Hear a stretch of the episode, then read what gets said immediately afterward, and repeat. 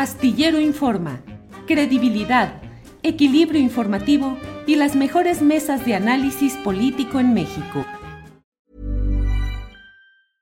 Hiring for your small business? If you're not looking for professionals on LinkedIn, you're looking in the wrong place. That's like looking for your car keys in a fish tank. LinkedIn helps you hire professionals you can't find anywhere else, even those who aren't actively searching for a new job but might be open to the perfect role. In a given month, over 70% of LinkedIn users don't even visit other leading job sites. So start looking in the right place. With LinkedIn, you can hire professionals like a professional. Post your free job on linkedin.com slash people today. Hey, it's Ryan Reynolds, and I'm here with Keith, co-star of my upcoming film, If, only in theaters May 17th. Do you want to tell people the big news? All right, I'll do it. Sign up now and you'll get unlimited for $15 a month in six months of Paramount Plus Essential Plan on us. Mintmobile.com slash switch. Upfront payment of $45 equivalent to $15 per month. Unlimited over 40 gigabytes per month. Face lower speeds. Videos at 480p. Active Mint customers by 531.24 get six months of Paramount Plus Essential Plan. Auto renews after six months. Offer ends May 31st, 2024. Separate Paramount Plus registration required. Terms and conditions apply if rated PG. Guadalupe, buenas tardes. Muy buenas tardes, Julio. Un placer estar con ustedes el día de hoy. Eh, un gran saludo a todos ustedes, a ti, Julio, a Víctor y a Ricardo. Un placer estar el día de hoy con ustedes. Gracias, Guadalupe. Qué bonito escenario trasero tienes. ¿Qué, qué es lo que se ve ahí atrás? Es una, es una silla. Se parece una silla de playa, pero no, es una silla muy bonita. Ah, muy bien. Guadalupe, muchas gracias. Ricardo Ravelo, gracias. buenas tardes. ¿Qué tal, Julio? Buenas tardes. Como siempre, un placer estar aquí en tu espacio. Un saludo afectuoso a, Guadalupe y a Víctor y al auditorio que nos está siguiendo. Gracias, Ricardo. Víctor Ronquillo, buenas tardes. Hola, ¿cómo están, eh, Julio? ¿Cómo estás, Ricardo? ¿Cómo estás, Guadalupe? Bueno, pues mira, la verdad es que ellos se lo pierden, ¿eh? Se pierden lo que aquí logramos hacer y nuestras reflexiones. Y por otro lado, pues mira, yo también propondría que nosotros les demos, le demos silencio a aquello que no nos parece de Facebook, tanta vulgaridad, tanta frivolidad, tanta porquería en una mal utilización de este espacio, a mí francamente eh, me indigna, ¿no? Y bueno, pues de verdad, yo insisto en ello, ¿eh? ellos se lo pierden, mi querido Julio. Bueno, pues así vamos, Víctor, tenemos que caminar con las reglas que establecen este tipo de plataformas y bueno, en Facebook el gran problema es que no castigan el programa como lo sí. hace eh, YouTube, sino que te advierten que pueden cerrarte totalmente el canal. No el castigo es al canal, no al programa. Claro, Entonces, claro. pues para, para mantener el cuidado es que hacemos esto. Es Pero cierto. bueno, Es vamos caminando. Y, y sabes qué, Julio, perdón, es muy importante y hemos aprendido a lo largo de la vida como periodistas que es muy importante mantener los espacios, luchar por ellos y además aprender que tenemos que negociar. Mi amigo Jaime López, el músico, siempre me dijo, Víctor, es que nos tenemos que aventar un duelo de estos duelos como vaqueros cotidianos con los espacios y con los medios. Y así Pues debe sí. ser, Julio. Entonces, claro que, que, que seguimos adelante. Lo sabemos como reporteros que hemos sido, cuántas veces tuvimos que eludir la presión del jefe de redacción, el director editorial, el subdirector, que no querían que se dijera algo, que se dijera de cierta manera, y uno como reportero sabía cómo hacer la nota diciendo las cosas de tal forma que finalmente acababas diciéndolas, aunque tal vez en la entrada no usaras exactamente el dato impugnado, pero todos los reporteros hemos, sabido cómo lidiar con la censura. Con frecuencia platico del caso del maestro Miguel Ángel Ganado Chapa, que a la luz de ahora hay quienes dicen, oye, pero las columnas de Ganado Chapa no eran tan fuertes, no eran tan... No, pues no eran de mentada de madre, ni eran de, de grito, ni de sombrerazo. Era el cuidado profesional de un hombre que en un sistema tan opresivo, de maneras eh, pues tan hipócritas en ocasiones, porque claro que se celebraba la libertad de expresión en los discursos y en los hechos había una permanente y sistemática obstrucción de esas libertades, pues el maestro Ganado sabía cómo decir las cosas de tal manera que sin generar turbulencias y censura podía decir adecuada y puntualmente las cosas. Así es que, pues en cada circunstancia tenemos que ir sabiendo cómo sortear todo y en eso vamos. Pero vamos entrándole ya a lo que sigue. Guadalupe Correa. Guadalupe, ¿cómo ves eh, la evolución de este tema de mm, Morelos que empezó con la fotografía que difundió el reportero Rivelino Rueda del gobernador Cuauhtémoc Blanco con tres personajes eh, pues de historial muy oscuro y eso ha ido ahora incluso ya en acusaciones del propio gobernador Blanco contra su antecesor Graco Ramírez, que fue gobernador llegado a nombre del PRD, y contra quien fue secretario de seguridad, jefe de policía en esa entidad. ¿Cómo ves esa evolución de ese tema, Guadalupe? Eh, es un tema complicado, Julio, y te lo voy a, y te voy a decir por qué, porque el estado de Morelos este, no empieza em, a presentar eh, pues una situación delicada eh, con Cuauhtémoc Blanco. Eso es verdad. Es un estado que en el cual la seguridad se ha deteriorado, la presencia de la delincuencia organizada es cada vez más evidente y es más complejo encontrar el origen y encontrar también eh, los vínculos a actores específicos. este tema es un tema tan delicado porque efectivamente durante el mandato del ex gobernador Graco Ramírez de los años 2012 a 2018, se empieza a dar, bueno, se empieza a dar desde antes, pero se consolida una situación eh, donde el Estado pues ya eh, tenía niveles de secuestro, de presencia de crimen organizado, de vinculación de políticos locales este, de Morelos a, situaciones muy complicadas, lavado de dinero, extorsión. El secuestro es una, eh, es una actividad que se empezó a, consolidar, a extender de manera muy importante durante el periodo del mandatario, del exmandatario estatal Graco Ramírez. Eh, Jesús Alberto Campella Ibarra también, eh, bueno, fue enviado al estado de, bueno, más bien, se trasladó al estado de Quintana Roo y también existen pues muchas, eh, muchos vínculos, o sea, cuando él entra al estado de Quintana Roo, pues el estado de Quintana Roo también no es nuevo.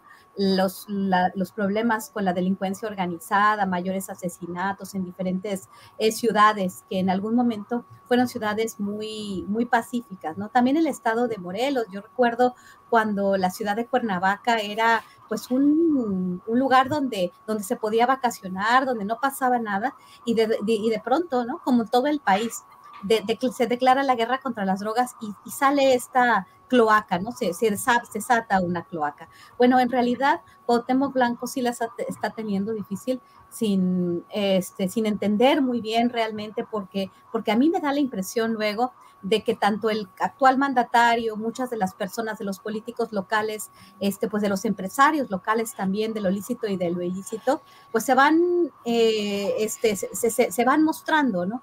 Entonces, bueno, él acusa a Graco Ramírez y a Jesús Alberto Capella Ibarra que ellos están haciendo una, una guerra sucia en contra de él, cuando también, por el otro lado, es verdad que durante la pasada administración, pues se destapó una cloaca que, que ya se venía este, dando, ¿no? Entonces es, es, complicado, lo que sí es que Cuauhtémoc Blanco, como lo hemos visto en la prensa en los días pasados, parece que se está quedando solo, ¿no? No tiene apoyo adentro del Estado, pues cómo tampoco va a tener apoyos, ¿no? Él realmente era una persona, pues un futbolista, una persona que no estaba metido en la política, que no ha podido, este, simplemente pues su imagen.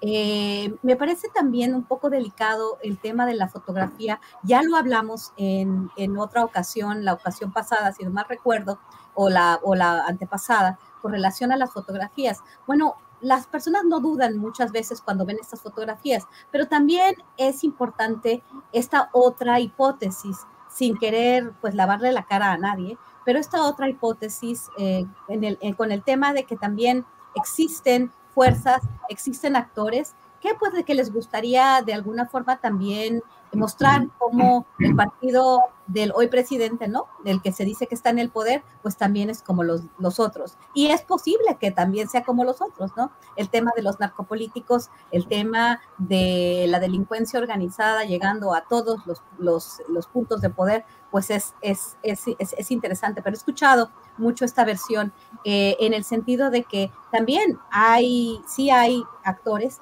que, que tienen esta consigna y que Cuauhtémoc Blanco, siendo un hombre poco capaz, siendo un hombre pues que ha sido omiso en muchísimas cuestiones, que no se ha dedicado a gobernar, que, ha que, se ha dedicado a, simplemente pues pensar que por estar ahí, este, pues las cosas se van a resolver y bueno, muy probablemente también ha tenido algunos encuentros con, con grupos este, que les interesa continuar o, o a él mismo, ¿no? Que le interesa pues eh, dar, dar, un, dar, un, dar un, un respaldo a, este tipo de, de, actores. En realidad es difícil eh, hoy, hoy por hoy sin investigaciones formales, poder hacer un señalamiento. Este es un tema, es, una, es un estado que no, conozco eh, con la amplitud que sí conozco, por ejemplo, los estados del norte de la República, como para, para entender quién es quién aquí, ¿no? Pero sí están estas dos, estas dos versiones. Lo que sí puedo decir es que el estado de Morelos, el, el, el, la, la, relación de los políticos a, a nivel local, pues no es la primera vez ni es una cuestión de Cuauhtémoc Blanco. No podemos centrarnos en una sola persona porque aquí tenemos muchas fuerzas, muchos actores que, bueno, Jesús Alberto Capela también en el estado de, de, Quintana Roo, pues habría que ver qué es lo que está sucediendo en, otra parte, en otras partes de la República con eh, actores muy importantes como él. Bien, muchas gracias Guadalupe. Eh, Víctor Ronquillo, ¿qué opinas de este tema? ¿Cómo ves lo que está sucediendo, la evolución de este tema en Morelos a partir de la famosa fotografía y ahora las acusaciones contra Capela y contra Graco Ramírez?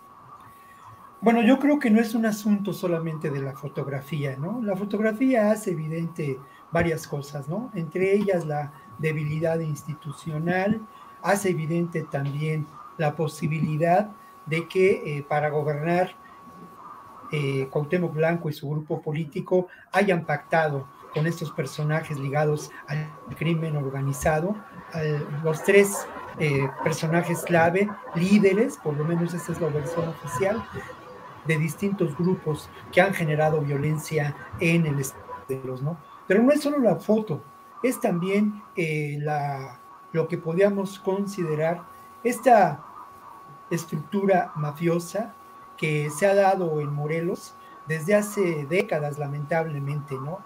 Esta estructura mafiosa donde es evidente, por una parte, la, el involucramiento del poder político con el poder criminal y donde eh, también hay que recordar que Morelos fue un lugar considerado, digámoslo así, refugio, ¿no? Eh, para grupos de narcotraficantes. Morelos tiene una situación geográfica importante, ¿no? En términos de rutas eh, seguidas por el narcotráfico, buena parte, en algunos años, buena parte de la heroína que se preparaba en la región de Guerrero, sobre todo en la región de la montaña, en Tlapa, para ser concretos, pues viajaba hacia el norte a partir de estas carreteras que, eh, por las que se puede transitar de Guerrero a Morelos y rumbo hacia el norte. Mm, lo otro es que sin duda hay algunas de las ciudades que han representado también un espacio interesante de negocio para el narcomenudeo. Lamentablemente, eh, ya lo señalaba Guadalupe, eh, lo que fue de veras una industria del secuestro proliferó en Morelos hace algunos años, ¿no? Y era dramático y es dramático enterarse que quien comandaba a los grupos criminales dedicados al secuestro eran ni más ni menos que el comandante antisecuestros de eh, la policía estatal. Eh, todo esto nos debe hacer pensar que eh, frente a la debilidad institucional que sin duda se da en Morelos como efecto de esta realidad, eh, Cuauhtémoc Blanco, como otros eh, gobernadores, han elegido algunos aliados con quienes gobernar. Yo digo que no es solo la foto, porque están todos estos elementos, lamentablemente, ya ligados a una, a una estructura, a una estructura gubernamental. La foto, la foto pudo haber sido tomada para sorprendiendo a Cuauhtémoc Blanco, quien dice tomarse fotos con quien se lo solicita pero más allá de ello, hay evidencias también de eh, pues la presencia en el propio gobierno de de Blanco de personas ligados a distintos grupos criminales. Hay también en, distintos, eh, en distintas presidencias municipales evidencias de que algunos de estos presidentes municipales están ligados también a distintos grupos criminales. Y no hay que olvidar otro elemento muy importante, ¿no? Eh, el carácter que a lo largo de décadas ha sufrido en Morelos lo que podíamos considerar un movimiento social que ha sido reprimido fuertemente, ¿no? Eh, eh, los homicidios perpetrados contra defensores de derechos humanos, del medio ambiente en el Morelos de hoy son una práctica sistemática. Esto, esto es parte de una realidad. Y lo otro, ¿no? Yo me pregunto si, si Cuauhtémoc Blanco eh, en algún momento su grupo político, sus asesores, sus eh, quien se encarga de la seguridad en el Estado, se ha planteado desmontar a estos aparatos de corrupción, de violencia que eh, permanecen en el Estado. O se planteó lo otro, establecer una alianza con ellos para gestionar de la mejor manera su proyecto de gobierno y de negocio. Gracias, Víctor. Eh, Ricardo Ravelo, ¿cómo va el tema de pues ahora sí que los narcopolíticos en Morelos, porque no es un asunto solamente de, eh, no es solamente de, del actual gobernador Blanco, sino que hay una larga historia por ahí. ¿Qué, eh, ¿qué nos dices, Ricardo? Sí, Julio, mira, en realidad eh, de los últimos 20 años, por citar solamente un periodo, un periodo, todos los gobernadores de Morelos este, han estado sacudidos por escándalos de esta naturaleza. Eh, hay que recordar, por ejemplo, a Jorge Carrillo Lea, señalado de estar vinculado a Amado Carrillo en su momento. Luego, en la etapa, en la etapa del salinato, Carrillo Lea estuvo a cargo de las tareas antidrogas y también fue muy cuestionado por, por muchos eventos, ¿no? Entre otros recuerdo aquel, aquella matanza de agentes judiciales en, en, el llano de la víbora en Veracruz, que generó todo un escándalo porque aquellos, aquellos policías de la PGR fueron masacrados por militares, justamente cuando, cuando ambos grupos, militares y, y federales, presuntamente eh, custodiaban un avión cargado con droga. Eh, el repaso por Morelos nos lleva, por ejemplo, a, Estrada Cajigal, a Marco Adame, también vinculados en su momento a estas tareas eh, sucias de la protección al crimen organizado. Y esta polémica actual de Cuauhtémoc Blanco, este, que se derivó eh, a raíz de la fotografía publicada por El Sol de México, pero que arreció muchísimo cuando, cuando él negó, el gobernador negó conocer a estas personas. Lo primero que se cuestionó, bueno, es que los amigos no se niegan, porque al día siguiente le apareció una narcomanta donde le eh, lanzan una serie de improperios y recriminaciones. Luego la Iglesia Católica eh, confirma que la foto es real, pero que fue tomada en, una iglesia de Morelos eh, a donde presuntamente llegaron eh, coincidentemente tanto los criminales como Blanco este, a reunirse. Eh, lo, que, lo que ahora llama mucho la atención es esta, esta disputa, esta polémica, o también podríamos llamarle que confrontación entre Blanco y su ex, su, el exgobernador Graco Ramírez y el el señor Jesús Alberto Capela. Guadalupe citaba algo muy interesante, ¿no? Capela estuvo al frente de las tareas de seguridad con Graco Ramírez y después Graco Ramírez eh, lo mandó a Quintana Roo, eh, recomendado para que el gobernador Carlos Joaquín González lo, nombrara en el mismo cargo, pero en, aquel, en aquella entidad, donde entregó muy mal las cuentas, ¿no?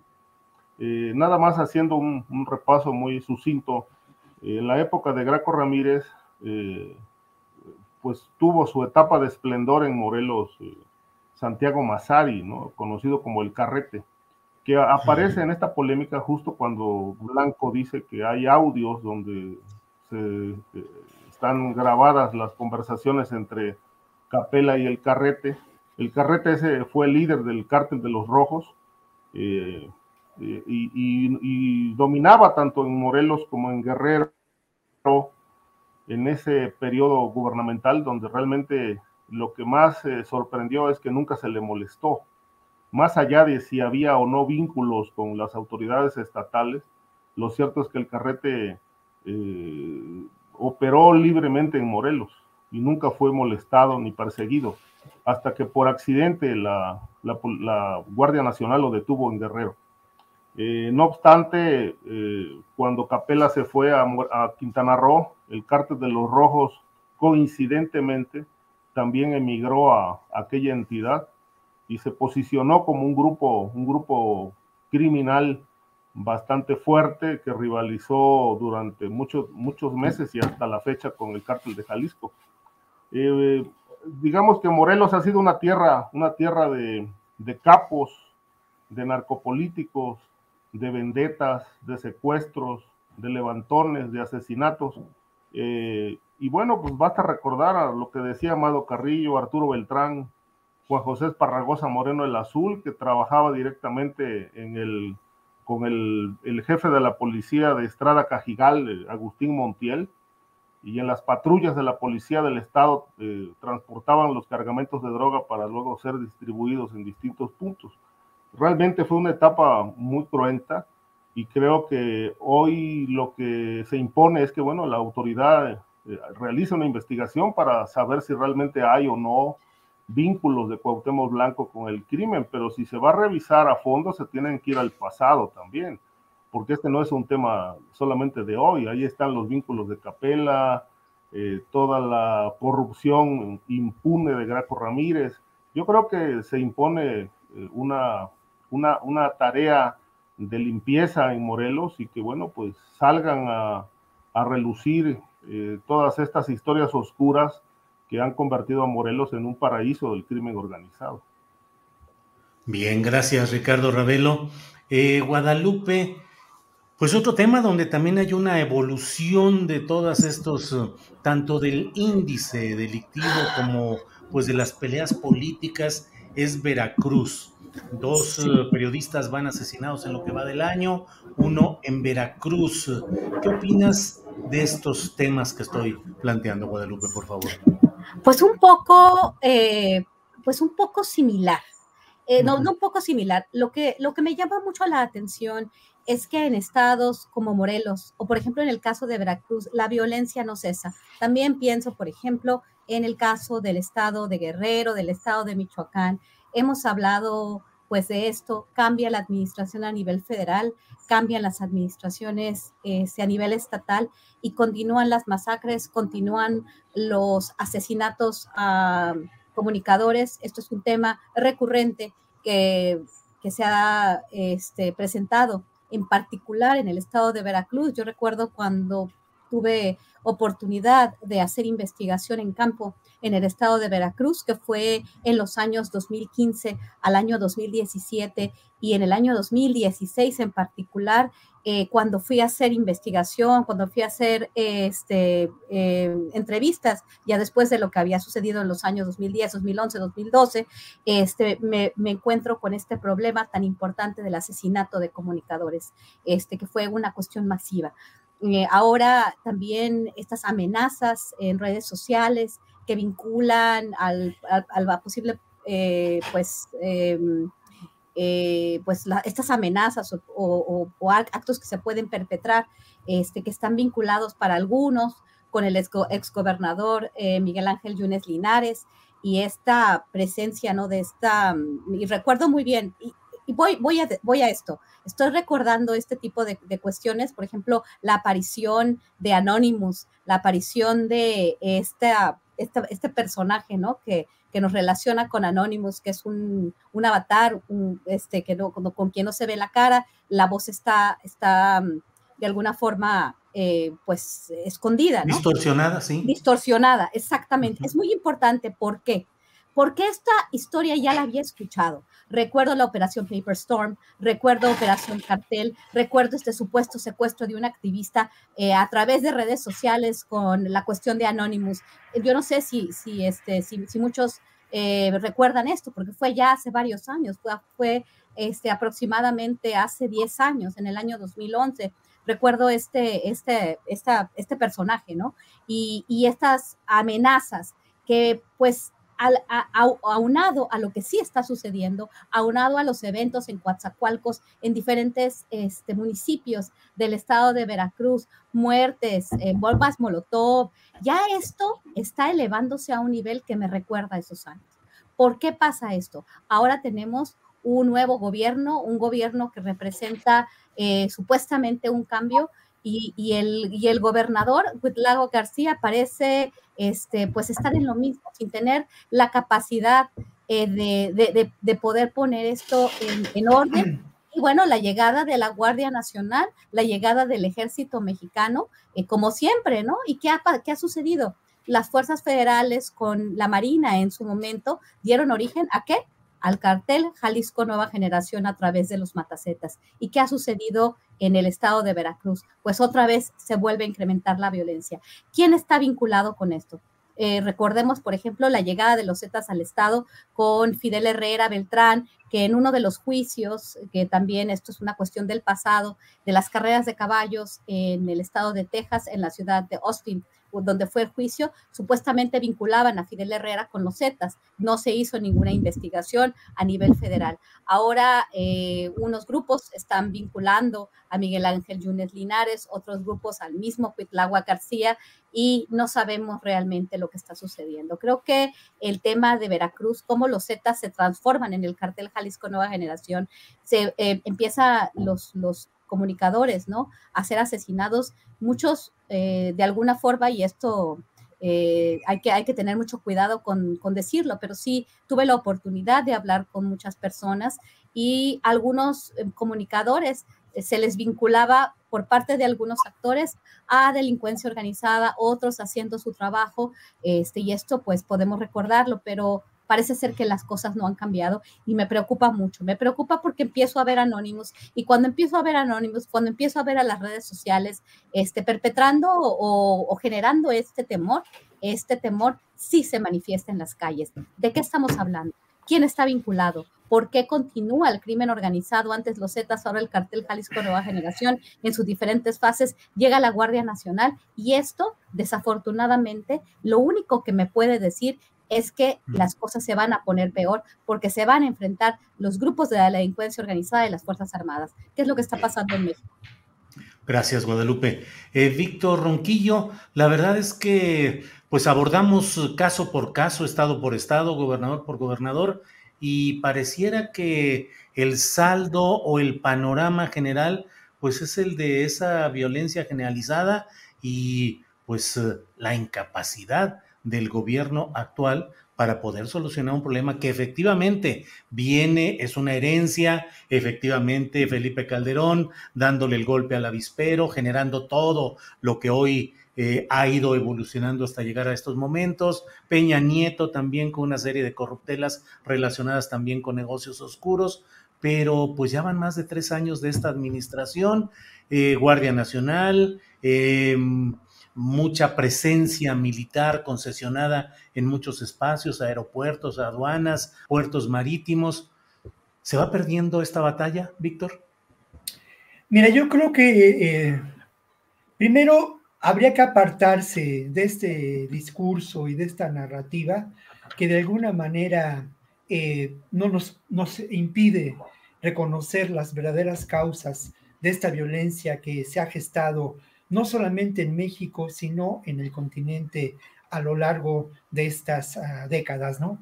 Yo insisto mucho en esta precisión, porque al final de cuentas, si miramos lo que verdaderamente ocurre más allá de esta, ¿cómo llamarlo, no? De esta serie de anécdotas, de estas referencias, de esta historia que cabría muy bien en la mitología Netflix, tendremos que entender el problema de una manera diferente. ¿no? Y el problema tiene que ver, sin duda, con la guerra del neoliberalismo, la guerra del saqueo, tiene que ver también con el control político de las poblaciones, tiene que ver con un proyecto gestado desde los sótanos del Pentágono en la década de los años 70, en donde se busca la hegemonía global. Esto creo que nos tiene que llevar a contemplar de manera diferente esta realidad. Y precisamente así como creo que muchos de quienes reflexionamos en torno a estos temas, que publicamos libros, artículos, que participamos en diferentes medios, no hemos sido capaces de reconocer con eh, profundidad esta realidad y nos hemos quedado en una visión eh, desde mi punto de vista superficial de lo que ocurre.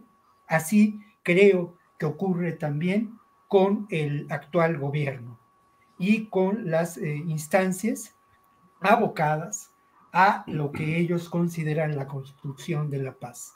La paz en este país no se puede, no se puede llevar a cabo, llevar adelante, si no se contempla lo que en otras ocasiones he mencionado, como la construcción de estos verdaderos imperios criminales que tienen sus particularidades en los diferentes estados, pero que, que de alguna manera surgen en la época de Fox cuando el control monolítico del gobierno, cuando el presidencialismo cede terreno y se construyen ínsulas de poder en los diferentes estados. Y luego hay que agregar a ello, indudablemente, esta estrategia de la guerra del narco. I'm Sandra, and I'm just the professional your small business was looking for. But you didn't hire me because you didn't use LinkedIn jobs. LinkedIn has professionals you can't find anywhere else, including those who aren't actively looking for a new job but might be open to the perfect role, like me.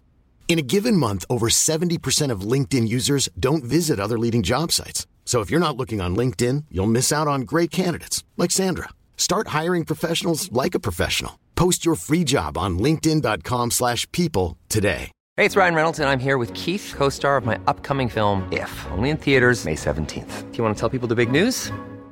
All right, I'll do it. Sign up now and you'll get unlimited for $15 a month in 6 months of Paramount Plus Essential Plan on us. Mintmobile.com slash switch. Upfront payment of $45 equivalent to $15 per month. Unlimited over 40 gigabytes per month. Face lower speeds. Videos at 480p. Active Mint customers by 531.24 get 6 months of Paramount Plus Essential Plan. Auto renews after 6 months. Offer ends May 31st, 2024. Separate Paramount Plus registration required. Terms and conditions apply if rated PG.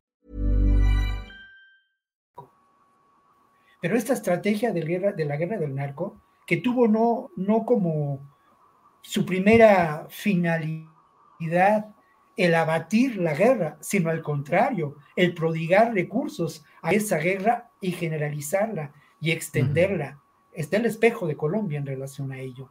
Entonces, a mí me parece que tendríamos que mirar y que las instancias eh, de gobierno tendrían que mirar esta realidad más allá de esta eh, ¿cómo llamarlo, no? De este anecdotario de los narcopolíticos, de este anecdotario de las reinas del narco, de esta realidad y de este ejercicio que desde mi punto de vista nos aleja de una auténtica visión del problema. Gracias, Víctor. Ricardo Ravelo, eh, ¿qué opinas pues de este tema en particular? Estamos hablando de asesinatos de periodistas, por un lado, del caso de Veracruz, que también ha ido creciendo ahí el conflicto, no solo en términos eh, de nota roja, sino también político. ¿Y qué opinas? ¿Se va perdiendo, se va ganando esta batalla? Eh, Víctor Ronquillo apela o eh, nos da una explicación desde un contexto más amplio, más sistémico. ¿Tú qué opinas, Ricardo? Bueno, eh, más allá de, del análisis tan muy respetable de Víctor, este, yo creo que hay que, hay, que hay que ver la realidad a partir de los hechos y los datos. Y como periodista no puedo pensar en términos académicos, sino en función de hechos y datos. Y esta realidad plagada de hechos y datos eh, me dice que, que hay vinculaciones del poder criminal y político muy claras, que hay fiscales también vinculados, y que esto, bueno, algunos académicos y especialistas le han llamado el Estado fallido. Eh, ¿Cómo se explica el Estado fallido? Pues cuando el Estado está atrofiado, cuando no tiene capacidad de reacción por, por eh, incapacidad o por corrupción. Esto está pasando en Veracruz y lo está pasando en buena parte de la República Mexicana. Eh, he, dicho una y otra vez que la narcopolítica es una causa que deriva en ingobernabilidad y violencia. Lo expreso a propósito de lo que el propio presidente de la República, Andrés Manuel López Obrador, ha dicho una y otra vez, que su gobierno no va a generar violencia para combatir el crimen porque están atacando las causas. Pero con el respeto que se merece el mandatario, la narcopolítica es una causa que genera violencia e ingobernabilidad. Y yo no veo por ningún lado que la estén combatiendo. Eh, creo yo que está faltando, como aquí se lo hemos dicho varias veces, mis compañeros y yo, está faltando una política integral que no, no solamente sea presencia de Guardia Nacional y Ejército en las calles, sino que haya también un trabajo integral con jueces y fiscales que estén investigando el patrimonio criminal, la vinculación de empresarios y políticos con la delincuencia organizada. Se necesita que el Estado mismo dé muestras de autolimpieza y estas muestras de autolimpieza solamente se podrán dar a partir de las investigaciones y el castigo a quienes están vinculados a estas actividades, que no propiamente tienen que ver con tráfico de drogas, son ya más de 20 actividades delictivas las que están eh, muy bien identificadas como parte de los portafolios de los cárteles que operan en México. Es, es muy lamentable que, eh, digamos, la cuerda se esté reventando por lo más delgado, ¿no? Cuando los periodistas denunciamos este tipo de vínculos, eh, brincan los políticos, sobre todo aquellos que tienen mucho que ver con lavado de dinero, como el caso de Alfaro, actividades de protección al crimen, como el caso de Daniel Cabeza de Vaca, Francisco, entre otros personajes que ya están señalados, están, hay expedientes abiertos en México y en Estados Unidos sobre esto, pero que cuando hay denuncias, eh, el, primer, el primer blanco eh, para desactivar o intentar desacreditar al periodista y a la información, pues es golpear al periodista amenazándolo, amenazándolo de muerte amenazándolo de muerte o bien con demandarlo. El caso de Veracruz es muy, muy lamentable y preocupante.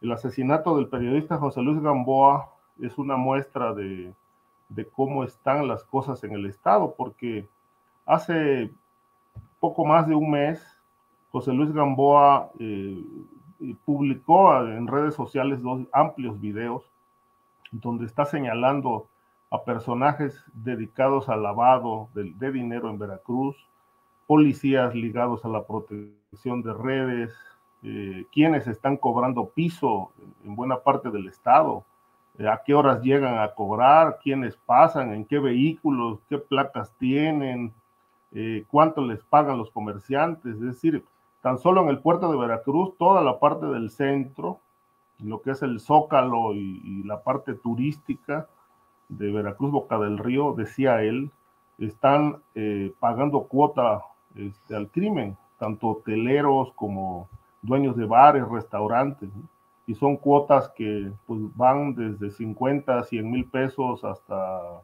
digamos, los vendedores ambulantes tienen que entrarle con 5 mil, 10 mil pesos este, semanales. Entonces, toda esta red, dice él, está ligada a Miguel Ángel Yunes, porque están identificados como gente del cártel de Jalisco y Gamboa denunció que Yunes era parte de esta estructura que, se creó durante su gobierno y que hoy se mantiene intocada. Lamentablemente, después de denunciar esto, pues eh, lo asesinan a puñaladas. Y la fiscalía, la primera línea de investigación que, trazó en la integración de su carpeta fue el robo. Ni siquiera han dicho nada sobre el trabajo publicado por Gamboa, no hay ninguna línea que apunte a estos videos, en fin, porque lo que mencionó Gamboa, pues fueron datos duros, nombres que ahí están, eh, vehículos que, con los que se movían, eh, en fin, hasta las sumas que pagaban los empresarios grandes y pequeños. Pero no solamente es Veracruz, también el caso de Baja California con el asesinato de Margarito Martínez, ¿no? otro estado también plagado de criminalidad, una herencia de muchos años. Y la verdad es que, bueno, saliendo un poco de estas entidades, cabría preguntar si, si hay la intención de un cambio de estrategia en, el gobierno federal para enfrentar toda esta ola de crímenes muertos van, muertos vienen, desapariciones van y vienen y las cosas siguen como si no pasara nada.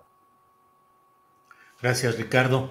Eh, Guadalupe, no sé exactamente cómo plantear este tema, pero te pido que nos ayudes a tratar de dilucidar entre esta mm, dicotomía, esta discusión que a veces se da entre la visión de, diría, de nosotros los reporteros, con datos, con hechos, con circunstancias muy específicas que nos permiten eh, pues ir viendo las siluetas o las sombras de lo que pasa en los poderes políticos y económicos y que se traducen hacia abajo, pues en esa cotidianidad de tanta delincuencia y esa, esa incertidumbre social de que no sabes qué va a suceder con tanta impunidad, con tanta colusión de autoridades con el crimen. Y al mismo tiempo, una visión, digamos, más académica en la cual se dice, bueno, sí, pero esto es herencia y es consecuencia de un sistema, de una herencia. Alguien en el chat dice, pues en tres años no se puede hacer gran cosa, ¿qué crees que es magia? Y dice uno, bueno, ¿qué es lo que realmente desde un punto de vista conceptual podemos y debemos esperar? Y si lo que estamos viviendo es natural por, ese, por esa herencia que condiciona o si hay errores operativos que están generando una situación crítica. Es una pregunta muy importante, Julio. Este, desafortunadamente, yo eh, me, la he planteado yo también. Este, en, el, en el desarrollo de mi carrera eh, profesional, yo soy académica, pero como he expresado en otros, en otros momentos, he hecho trabajo eh, pues, pues muy cercano al trabajo que hacen los periodistas. En, este, en este esfuerzo, pues he podido escribir algunos libros, algunas reflexiones a nivel académico sobre qué es lo que nos ha llevado a la situación en la cual estamos. Sí, definitivamente, eh, hoy por hoy tenemos un gobierno que, que, no ha sido efectivo en una solución eh, rápida de los problemas y ha habido errores tácticos, errores de facto y no es fácil deshacer las estructuras criminales en el país. Eh, es interesante también recordar que si nosotros eh, observamos la gráfica del número de homicidios en el país, cómo iba bajando ligeramente hasta antes del año 2007 y en el año 2007, cuando Calderón declara la guerra contra las drogas con un traje que le quedaba bastante grande, un traje de militar, a finales del 2006 solamente tomó este, pues las riendas del país, empieza a dispararse esa tasa de homicidios. El nivel, los crímenes de alto impacto, pues ahí están, ahí están. Se militariza la seguridad pública, se envía a las Fuerzas Armadas, a la Policía Federal en, en acciones que, que no eran convencionales y eso fue lo que pasó en el marco de la iniciativa Mérida. Eh, y además de todo, esto, como lo hemos también hablado, es bien interesante como en algunas partes donde existen recursos naturales, donde existen recursos muy vinculados al, sector de la energía, y no solamente estoy pensando en petróleo, estoy pensando en gas, este, sino también en agua, mineral de hierro, este, y otros minerales. Es muy interesante ver ahorita la zona del Valle del Yaqui, este, la Sierra Tarahumara, eh, todo el Pacífico, también aquí hay muchos recursos. Entonces se pueden establecer a nivel más teórico, más académico, una vinculación entre la violencia y los recursos naturales. Pero por el otro lado, siguen las estructuras de poder, la corrupción, la corrupción que lo permite. Y bueno, hay muchas empresas y está toda esta, eh, pues, series de Netflix, como lo menciona muy bien este, Víctor Ronquillo, que pareciera ser que muchos de los peores sueños de los estadounidenses se hacen realidad en México, pero definitivamente en el país las autoridades pareciera ser que a todos niveles están o vinculadas a estas estructuras de, control criminal o no tienen la capacidad de resolverlos. Y aquí nos quedamos, aquí nos hemos quedado hoy por hoy, porque sí, yo puedo eh, teorizar, yo puedo escribir, por ejemplo, el libro que escribí, Los Zetas Inc., donde relaciono los recursos con la violencia, mapeo, este, ubico geoestratégica, se ubica Este, geoespacialmente, dónde están los conflictos, dónde están los recursos. Pero por el otro lado, seguimos viendo eh, lo que está sucediendo, por ejemplo, en el estado de Zacatecas, en el estado de Veracruz y en el estado de Morelos, que son los eh, estados últimos que hemos analizado de una manera más fundamental. ¿Qué es lo que está pasando? Pues sí, que no se puede resolver un problema en tres años, claro que no. ¿Por qué? Porque las estructuras están enquistadas en los gobiernos locales, en los gobiernos estatales y luego también en el aparato internacional. ¿Por qué? Porque la corrupción este, está vinculada a, personajes que operan a nivel transnacional, que operan en Estados Unidos, que operan en México, que no necesariamente están vinculados al tema de las drogas, pero sí empieza con, con, droga y seguimos hablando del tema del narcotráfico. Decimos, seguimos vinculando mucho de lo que pasa a los narcos cuando vemos que, que, este, que Cuauhtémoc Blanco se toma una foto con criminales, eh, hizo facto, nos, o sea, recordamos o, o vinculamos a narcotráfico, aunque no es cierto. Yo creo que tenemos que mejorar nuestros esquemas analíticos, tenemos que ser mucho más consistentes, pero también las autoridades han realizado investigaciones que dejan mucho que desear. Simplemente para terminar, la Fiscalía General de la República eh, libra tres órdenes de, aprehensión al tema este, con el, relacionados con Rápido y Furioso, cuando primero estábamos hablando de los Zetas, ahora estamos hablando del Chapo y de García Luna, del cartel de Sinaloa. Creo que ni los académicos, los académicos ni los periodistas hemos podido fundamentar nuestras teorías o lo que estamos viendo, no lo hemos podido articular porque las investigaciones judiciales se están haciendo con los pies. Y en esta en esta eh, actual administración, creo que el papel de la Fiscalía, como lo hemos dicho, ha sido deplorable, ha sido muy, muy, muy terrible y sí, no se ha podido, no se puede hacer mucho en tres años, pero definitivamente creo que el camino no ha sido el, adecuado. Gracias, Guadalupe Correa Cabrera. Eh, son las 2 de la tarde con 47 minutos, estamos ya en la parte final del programa, así es que nos tocan como unos tres, cuatro minutos a cada cual para cerrar esta mesa de este día. Víctor Ronquillo, em, ¿qué opinas sobre, eh, es, decir, más bien, vamos entrándole a este tema de los postrecitos, que es la parte final de nuestro programa. ¿Qué deseas decir en esta parte, Víctor, por favor? Tu micrófono. Micrófono. Micrófono. Ahí está. yo no lo veo pero bueno, este, me agarras, me agarras, digamos, lo primero, ¿eh? Perdón, está pasmado. Está, ¿qué, nos decías, Víctor? Perdón. De que podemos hacer una equivocada. Perdón, a ver otra vez. El fracaso de eh, el proyecto de construcción. Víctor, yo creo que quita tu imagen para que quede solo el sonido tiene que ver con un erróneo. Eh, a ver si ahí me, estoy cortando. A ver ahí, Víctor, ahí, ya sin imagen, a ver si entra ahí, bien. Ahí, por favor. sí. ahí te escuchas más o menos. Yo decir, ahí me escucho mejor, espero. Sí. Sí, bueno, creo que es fundamental decir lo siguiente, ¿no?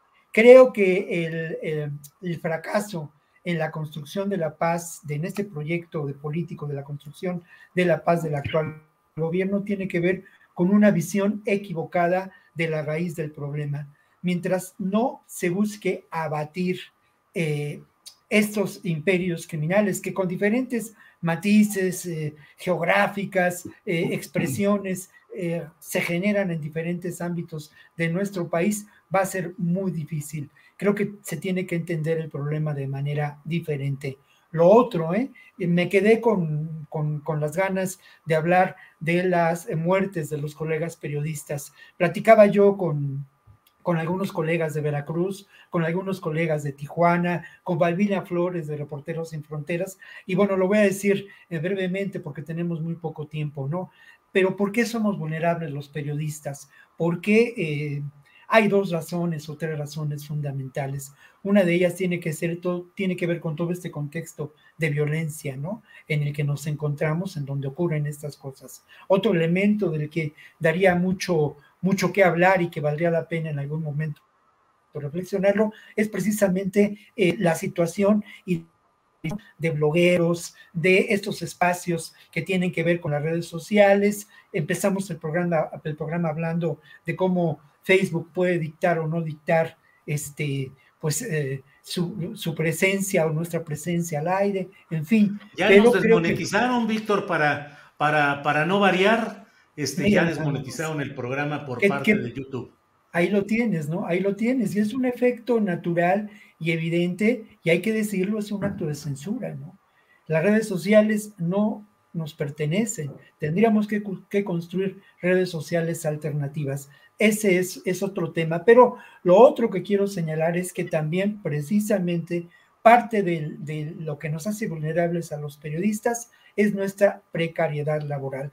Hace algunos años yo trabajé para diferentes medios, realicé periodismo de investigación de trinchera, me jugué en muchas ocasiones la vida, a veces conscientemente y a veces sin siquiera saberlo, y, eh, y siempre, soy, siempre lo hice eh, con, eh, sin ninguna protección por parte de los medios en los que trabajé. Creo que esto tiene que ver con ello. Y por último, pues bueno, ya yo, yo, yo les pediría que en algún otro momento discutamos la amenaza que representa esta realidad de los imperios criminales a la construcción democrática, incipiente construcción democrática de este país. Gracias, Víctor Ronquillo. Ricardo Ravelo, por favor, la parte final de este programa, lo que desees agregar.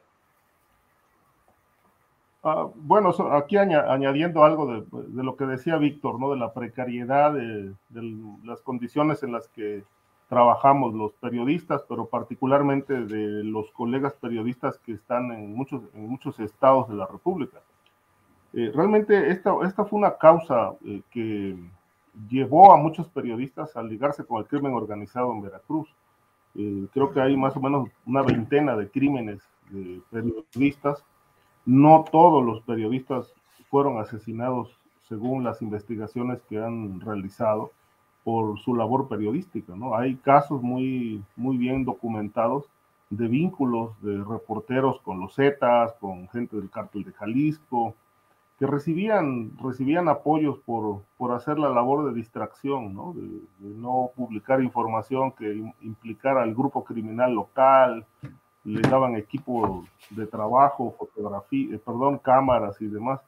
Entonces, esto lamentablemente es consecuencia también de la situación que se vive a nivel salarial. Hay casos, por ejemplo, hasta hace poco les pagaban 50 pesos por nota informativa, ¿no?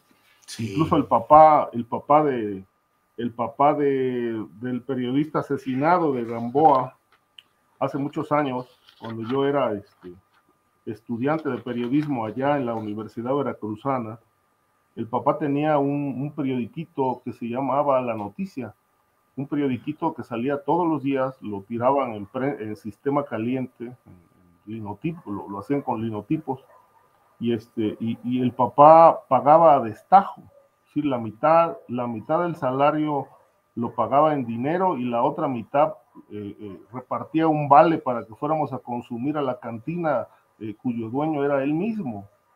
Entonces, este, esas eran las condiciones de, aquellos años. Estoy hablando de los años 80, ¿no? Y ya Veracruz tenía un, un problema gravísimo de inseguridad. estoy hablando desde 1986, 80, perdón, de 1980 a la fecha, por Veracruz han desfilado nueve gobernadores y los nueve, digamos, en la etapa de Agustín Acosta Lagunes, que fue 80-86, ahí lo que destacó muchísimo fue el, el imperio de los caciques, los caciques que terminaron gobernando el Estado. Luego llegó Gutiérrez Barrios, Dante Delgado, y, ocurrió lo mismo, ¿no? Ya con redes criminales allí muy, muy este, entronizadas. Patricio Chirinos y, Miguel Alemán fueron otros dos periodos muy, muy graves en cuanto a seguridad pública. Hasta la fecha, hasta los últimos cuatro, Fidel Herrera, Javier Duarte, Miguel Yunes, y Cuitlago García, el, Veracruz ha estancado, viene, lleva décadas estancado en violencia y, ahora lamentablemente con, con matanzas todos los días, asesinatos de periodistas que lamentablemente Julio siguen impunes la mayoría de ellos. Sí, Ricardo, gracias. Y efectivamente es un tema que siempre hay que tener presente, la precariedad laboral de los reporteros en muchas partes del país, donde la situación económica para beneficio de los dueños de los medios de comunicación suele ser muy precaria y eso empuja a muchas circunstancias pues de necesidad económica volcada y a veces satisfecha por esos grupos de poder oscuro, ya podemos decir los cárteles ya nos desmonetizaron, ya como sea. Eh, pero bueno, pues así están las cosas. Gracias Ricardo. Guadalupe, la parte final, lo que desees agregar, por favor. Sí, muchísimas gracias, Julio. Este, bueno, eh, simplemente em, el tema, eh, de nuevo, del tema de la corrupción, ah, hubo un tema que no tocamos, eh, que tiene que ver con, con, la cuestión de los penales y, bueno, la, este, la, este, la fiscalía en, este, en contra de la imputación a 20 personas por el tema de los penales que se construyeron durante la administración de Felipe Calderón Hinojosa, al mando obviamente de Genaro García Luna, por lo cual ya hubo una primera orden de aprehensión por, bueno, estos contratos que se, que se brindaron a empresas privadas para la construcción de estos penales y la operación de los mismos, ¿no? En camino a privatizar este, las cárceles en México. Es un tema muy, muy complicado, ¿no? Creo que han salido, que se han dado a conocer muchas eh, cuestiones que vinculan de manera pues bastante directa al expresidente de la República y otros también expresidentes mexicanos eh, vinculados a temas de corrupción. Desafortunadamente, bueno, la consulta para juzgar eh, supuestamente a los, a los presidentes, pues no surtió efecto, ¿no? Pero en el tema de Felipe Calderón, en el tema de Genaro García Luna y de la corrupción, yo creo que eh, más allá de esta idea este, de Netflix, ¿no? Que vincula al Chapo con Genaro García Luna, toda esta cuestión de la corrupción, a veces hasta, hasta pues puedo, puedo desconfiar de las investigaciones en Estados Unidos porque este tipo de políticos mexicanos, con toda la capacidad que han tenido o que tuvieron eh, durante sus administraciones para hacerse de recursos públicos, pues no necesitarían pedirle dinero al Chapo Guzmán o darle protección al Chapo Guzmán. Al contrario, yo creo que todo este dinero de, de estos contratos que se dieron, por ejemplo, en el tema de los penales y en muchas otras cuestiones, todo lo que, lo que pudo tener acceso Genaro García Luna para, para la construcción de Plataforma México y para la, este, la reconstitución de la policía, pues obviamente eh, le, da, le da la capacidad de poner sus su recursos ¿no? en los paraísos fiscales. Simplemente recordar ese tipo de acciones tan, tan, tan complicadas, ¿no? Que han vinculado a presidentes, a, a, también a funcionarios públicos de los primeros niveles a gobernadores, ¿no? Estos son probablemente los narcopolíticos vinculados a delincuencia organizada, crimen organizado y muchas veces transnacional y no necesariamente a tráfico de drogas, ¿no? A esta idea maniquea que tenemos de los buenos y los malos y los narcotraficantes. Creo que, creo que eh, tendríamos que hacer mejores investigaciones y bueno, quisiera pues nada más eh, anunciar que vamos a, tener la presentación del libro de, nuestro colega Ricardo Ravelo, este, organizada por el colectivo de análisis para la seguridad y democracia CACEDE, el día 28 de julio a las 11 de la mañana. Este, yo voy a, a, pasar este, este cartel, va a estar Julio, va a estar Ricardo, también invitamos a Víctor para que nos pueda acompañar y a todos los que quieran acompañarnos, este, para, para poder hablar un poco, ¿no? Del tema de los narcopolíticos y hacerle pues una, un reconocimiento al trabajo de Ricardo, ¿no? Un periodista, así como Víctor, que ha, este, también a Víctor le quiero hacer un, un, un, evento, ¿no? Pronto, este, estas, estas, estas, personas que se han dedicado de manera tan, tan directa, ¿no? Y hayan, este, pues, eh, su vida la han, la han, la han, este, pues, puesto, ¿no? En riesgo para poder, para poder cubrir estos temas tan importantes, ¿no? Este, temas de corrupción y de crimen organizado. Muchas, muchas gracias. Quería hacer este, este primer anuncio y lo seguiremos este, analizando en redes. Muchas gracias. Muy bien, muchas gracias a los tres. Antes de despedir la mesa, déjenme invitar a quienes nos escuchan para que nos acompañen enseguida, porque vamos a hablar con Claudia Villegas sobre lo que ha sucedido hoy en la Bolsa Mexicana de Valores que ha tenido un día difícil, complicado. Eh, a las bolsas de valores de México cerraron con caídas en lo general, pero quien tuvo la mayor caída fue Electra. Electra que cayó un 4.07%, lo cual es la mayor pérdida, su peor nivel en 52 semanas. Claudia Villegas nos va a hacer el favor de darnos la información, el contexto, lo que significa, luego de que la Suprema Corte de Justicia de la Nación ayer determinó que no procedía una solicitud de amparo de un largo litigio mediante el cual el grupo Electra de Ricardo Salinas Pliego pretendía no pagar una cantidad de dos mil seiscientos y tantos millones de pesos eh, que ahora eh, todo indica que tendrá que pagar, aunque falta todavía un tramo judicial en el tribunal correspondiente. De eso vamos a hablar, así es que no se nos vaya, que va a estar muy interesante lo que sigue. Víctor Ronquillo, muchas gracias y buenas tardes. Muchas gracias, Julio. Buenas tardes y pues encontraremos la forma, como lo mencionabas, de decir lo que decimos de una manera, pues no sé, más sutil, más inteligente para evitar la desmonetización. Bueno, esa cosa, pues. Es así, pero no podemos. Ya lo haremos. Ya lo haremos. sí, ya veremos. Ayer tuvimos un programa también muy interesante con Daniela Pastrana y con uh, Lidiet Carrión sobre el asunto de Monterrey, de, de los uh, cogobernadores y el préstamo del bebé y pues sabíamos que nos iban a desmonetizar y dijimos, pues ni modo, tenemos que hacerlo, porque si no, ¿para qué estamos en esto? Entonces, esta mesa es una mesa que tiene que seguir como está, hablando como lo hace. No somos ni groseros, ni usamos malsonancias, ni hay aquí amarillismo, ni estridencias. Es un análisis que me honra mucho como periodista ser anfitrión de todo lo que ustedes dicen que es eh, valioso, no solo valiente, sino valioso, valioso a fondo, profundo, aprendo. Creo que aprendemos mucho y eso lo tenemos que seguir haciendo, aunque nos quedemos con una velita nomás, con un, con un, con el cabo prendido, seguiremos haciendo esto, porque para eso estamos, finalmente, si no, pues para qué. Víctor, muchas gracias. claro que sí. Ricardo Ravelo, gracias y buenas tardes, Ricardo. Gracias, y a propósito de esto que dices, de, cómo decir las cosas eh, sin que suenen agresivas, yo recuerdo hace muchos años, este, eh, en una charla que tuve con Manuel Mejido, un periodista paisano que ya murió hace el año pasado. Decía Manuel Mejido que el, el periodismo es como un radio. Dice, le puedes bajar o subir el volumen. No, dice, le puedes subir o bajar el volumen. Lo que nunca puedes hacer es apagar el radio. Pues sí, aquí seguiremos con radio adelante, aunque fuera con radio, así es. Gracias, Ricardo. Con mucho aprecio por tu trabajo. Gracias, Ricardo. Guadalupe Correa Cabrera, gracias y buenas tardes. Muy buenas tardes, que les vaya muy bien a todos, a ustedes, a mis colegas Víctor y Ricardo. Hasta luego, Julio. Muchas gracias por todo. Gracias, hasta luego. Hi, I'm Daniel, founder of Pretty Litter. Did you know cats tend to hide symptoms of sickness and pain? I learned this the hard way after losing my cat, Gingy. So I created Pretty Litter, a health monitoring litter that helps detect early signs of illness by changing colors, saving you money and potentially your cat's life. Pretty Litter is veterinarian developed, and it's the easiest way to keep tabs on your fur baby's health right at home. Go to prettylitter.com and use code ACAST for 20% off your first order and a free cat toy. Terms and conditions apply. See site for details.